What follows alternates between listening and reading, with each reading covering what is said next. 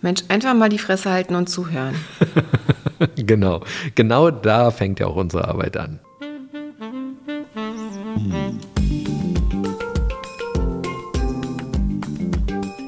Herzlich willkommen zu unserem Podcast Die Therapeutin und der Coach mit Sabine Werner-Kopsch und Hajo Werner. Ein Ausschnitt aus unseren Küchengesprächen. Folge 31. Depressionen. Ja, so langsam merken wir, dass die Tage wieder kürzer werden. Abends ist es wieder früher dunkel und es ist ja immer so, dass in der dunklen Jahreszeit die Depressionen bei vielen Menschen zunehmen. Das heißt, viele Menschen geraten in so eine schwere Stimmung. Einige haben depressive Phasen. Wie ist eine Depression überhaupt einzuordnen? Es gibt ja so den Unterschied zwischen, es geht mir mal nicht gut und ich habe mal irgendwie so schlechte Stimmung und einer richtig klinisch relevanten Depression oder depressiven Phase, sagt man dazu, weil das quasi nicht per se Depression oder Nicht-Depression ist, sondern es verläuft immer in Episoden, also in Phasen. Dann gibt es leichte, mittlere oder schwere depressive Episoden. Und die sind eben so gekennzeichnet, dass bestimmte Symptome da sein müssen, sowas wie verminderter Antrieb, Müdigkeit, schlechte Stimmung und dann gibt es eben noch so Zusatzsymptome wie verminderter oder vermehrter Appetit, richtige Schlafschwierigkeiten oder ähnliches, die noch hinzukommen. Das wird so mit Fragebögen abgefragt und wenn bestimmte Symptome in einer Stärke über einen längeren Zeitraum da sind, dann kann man eben eine Depression diagnostizieren.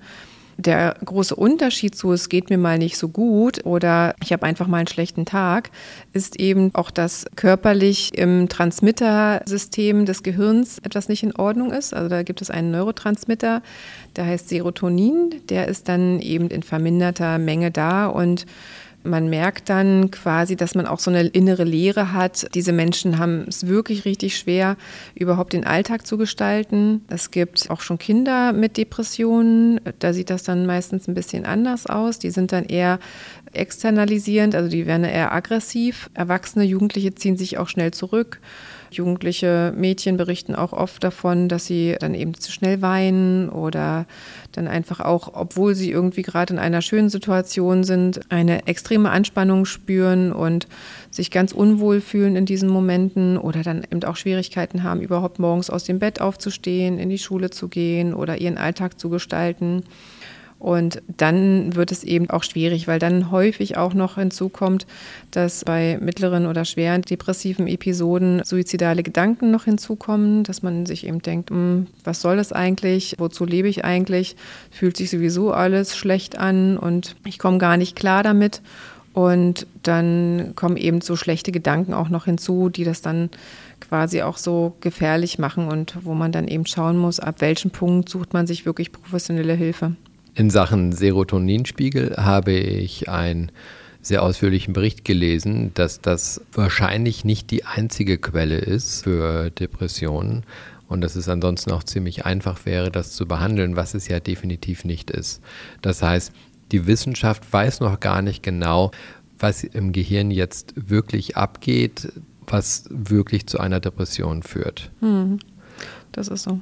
Deshalb gibt es auch unterschiedliche Medikamente dafür, die erst einmal ausprobiert werden müssen, was wie wirkt. Und es ist also nicht so monokausal, wie man das manchmal gerne hätte. Genau, also man kann bestimmte Sachen beobachten. Also ganz häufig sehe ich, wenn jemand unter einer depressiven Episode leidet oder immer wieder unter einer depressiven Episode leidet, dass es genetische Faktoren gibt, also dass in der Familie auch ähnliche Erkrankungen vorhanden sind oder dass auch bestimmtes Verhalten gezeigt wird. Also in einigen Fällen ist ein sehr, sehr hoher Medienkonsum vorhanden, in anderen Fällen aber auch gar nicht. Was man sagen kann, ist, dass auf jeden Fall auch mal ein verändertes Ess- und Trinkverhalten zu sehen ist, also zumindest bei den Fällen, die ich kenne.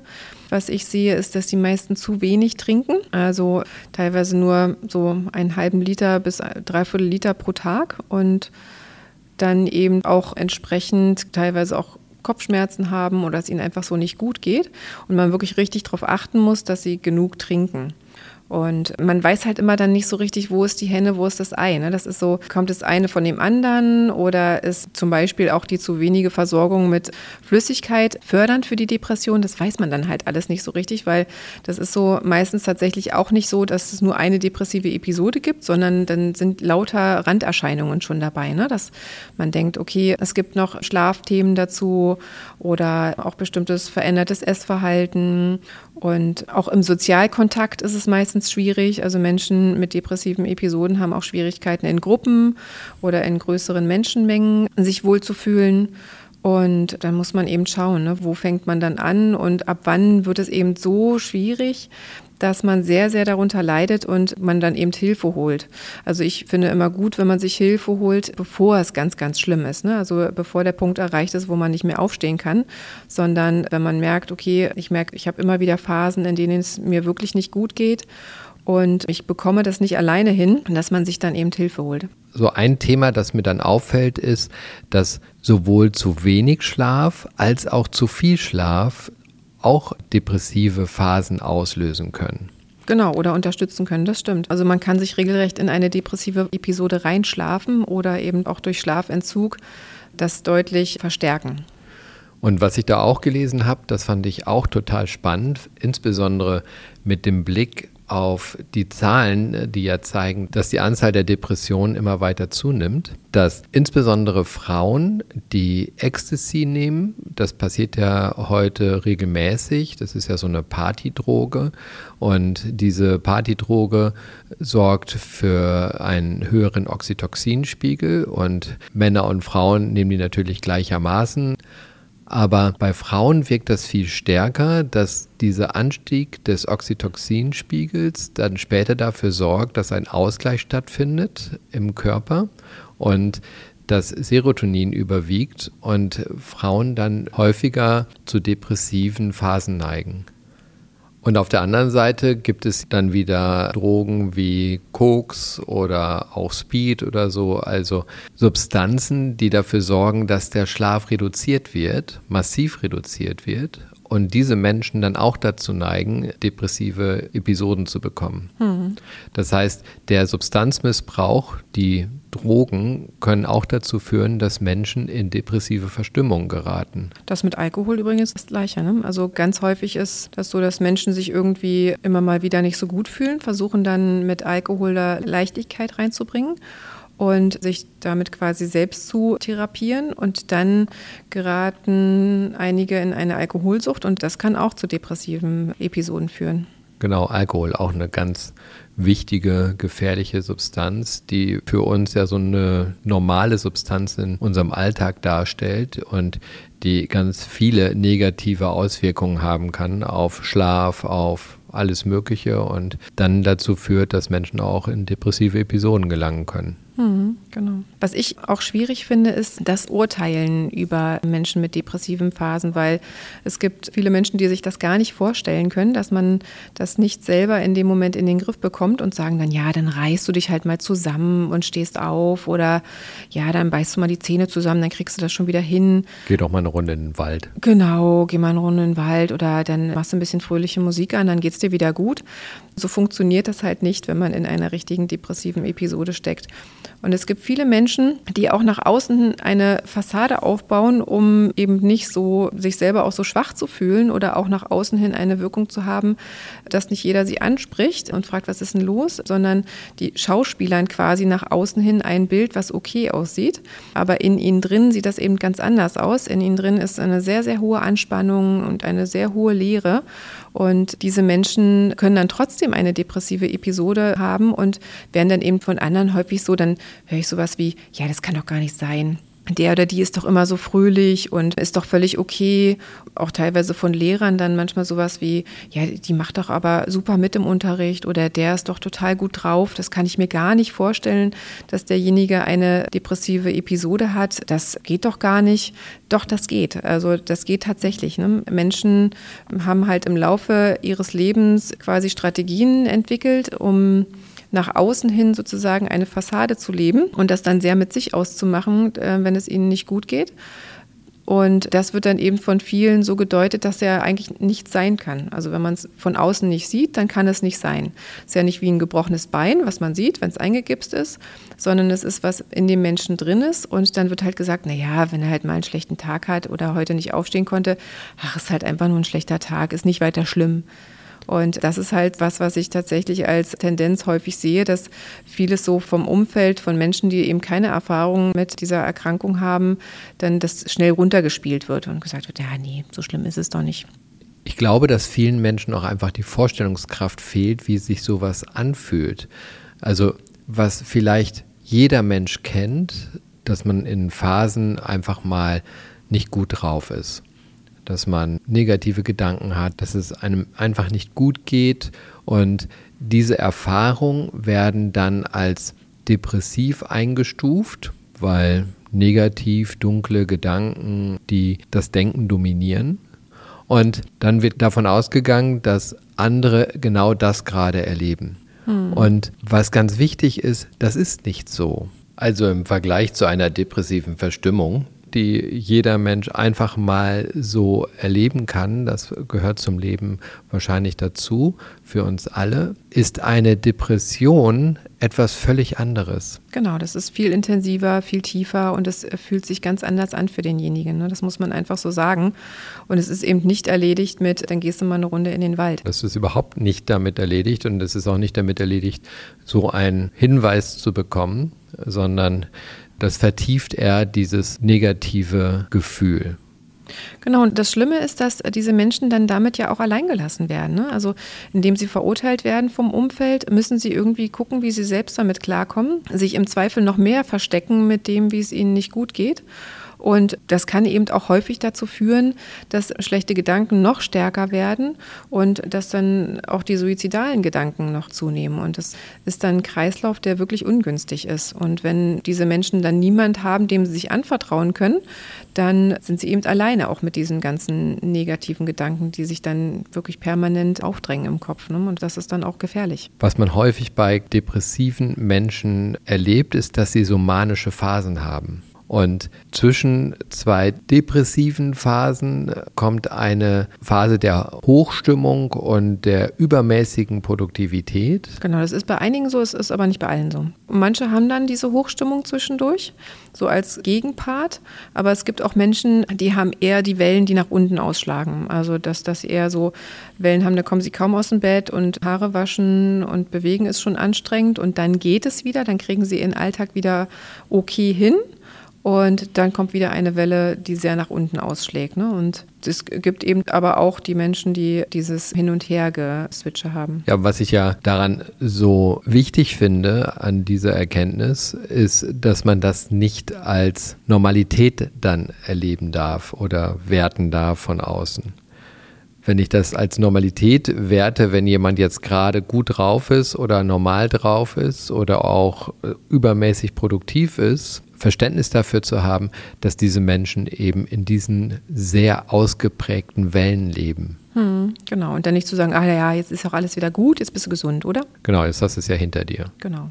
Für mich ist ja immer eine der Hauptfragen, auch wenn ich sowas im Coaching-Kontext erlebe, ich selber bin da ja raus als Coach, ich kann da überhaupt nichts machen und möchte das auch nicht. Ich empfehle diese Menschen ja grundsätzlich in therapeutische Behandlung entweder Psychiaterin oder Psychiater oder Therapeutin oder Therapeut und denke, dass das die wichtigste Anlaufstelle ist für diese Menschen. Wenn man wirklich unter mittleren oder schweren depressiven Episoden leidet, sollte man sich auf jeden Fall begleiten lassen und sich Hilfe holen.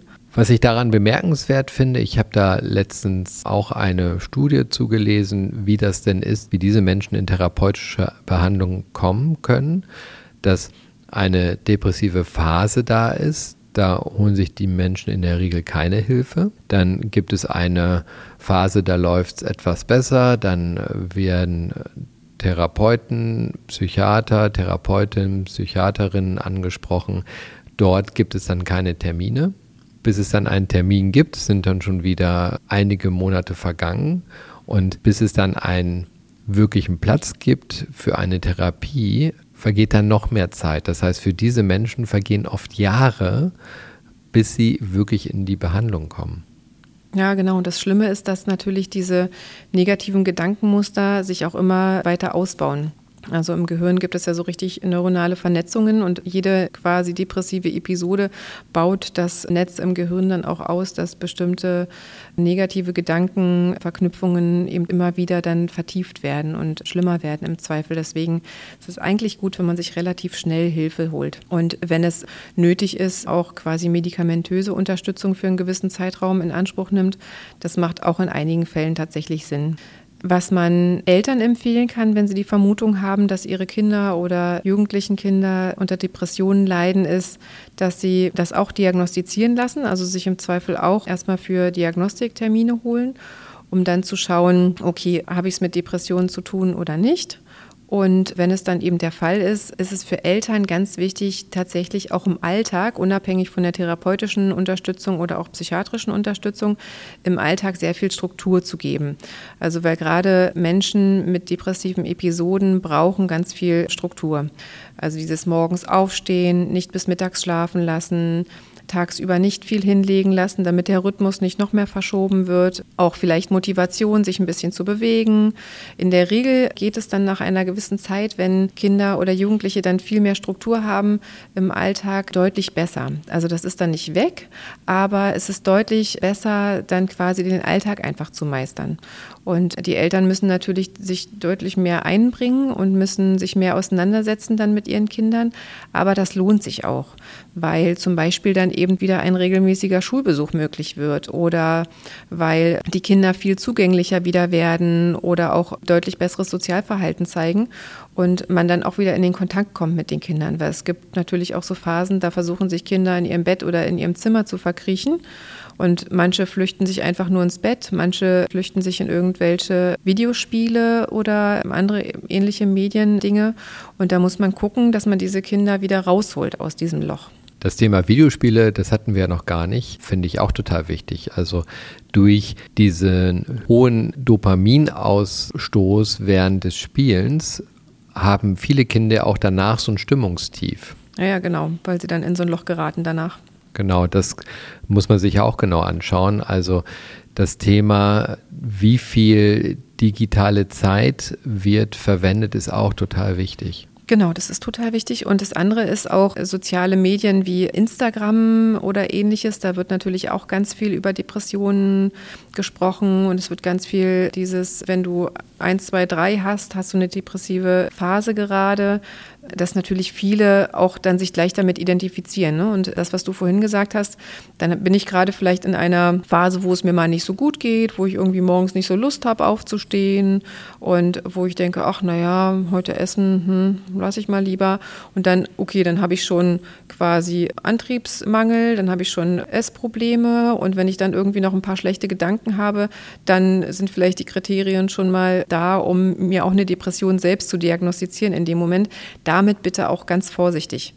Denn wie gesagt, es ist nicht so, dass wenn man irgendwie mal eine schlechte Phase hat oder ein paar schlechte Tage hat, dass man deshalb gleich quasi eine klinisch relevante depressive Episode hat.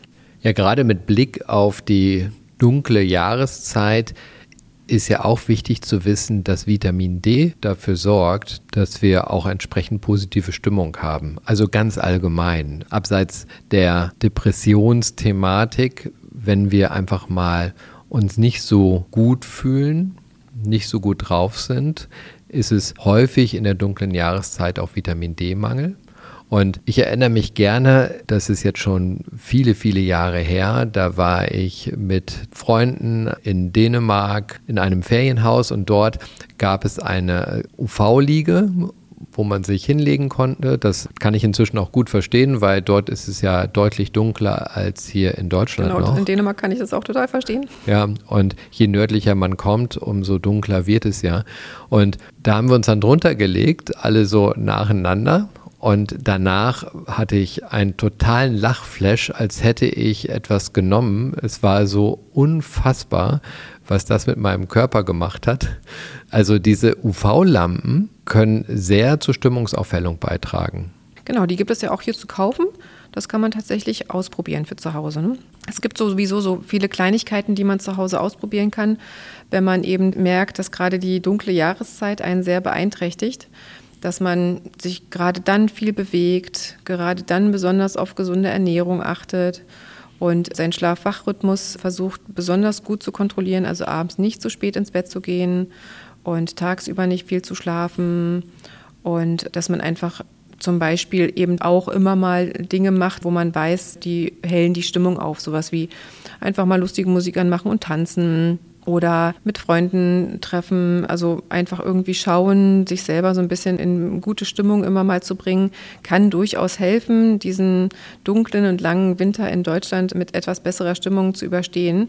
Aber wie gesagt, das sind immer Sachen, die quasi abseits von richtig klinisch relevanten depressiven Phasen quasi nutzbar sind. Aber wenn man eine richtige tiefe depressive Phase hat, dann wirken viele Dinge wirklich nicht mehr so gut. Ja, also das geht auch nicht um die Depression selbst, sondern wenn man in der dunklen Jahreszeit merkt, ach Mensch, das strengt mich jetzt alles übermäßig an und ich bin nicht so gut drauf, dann können diese Dinge helfen.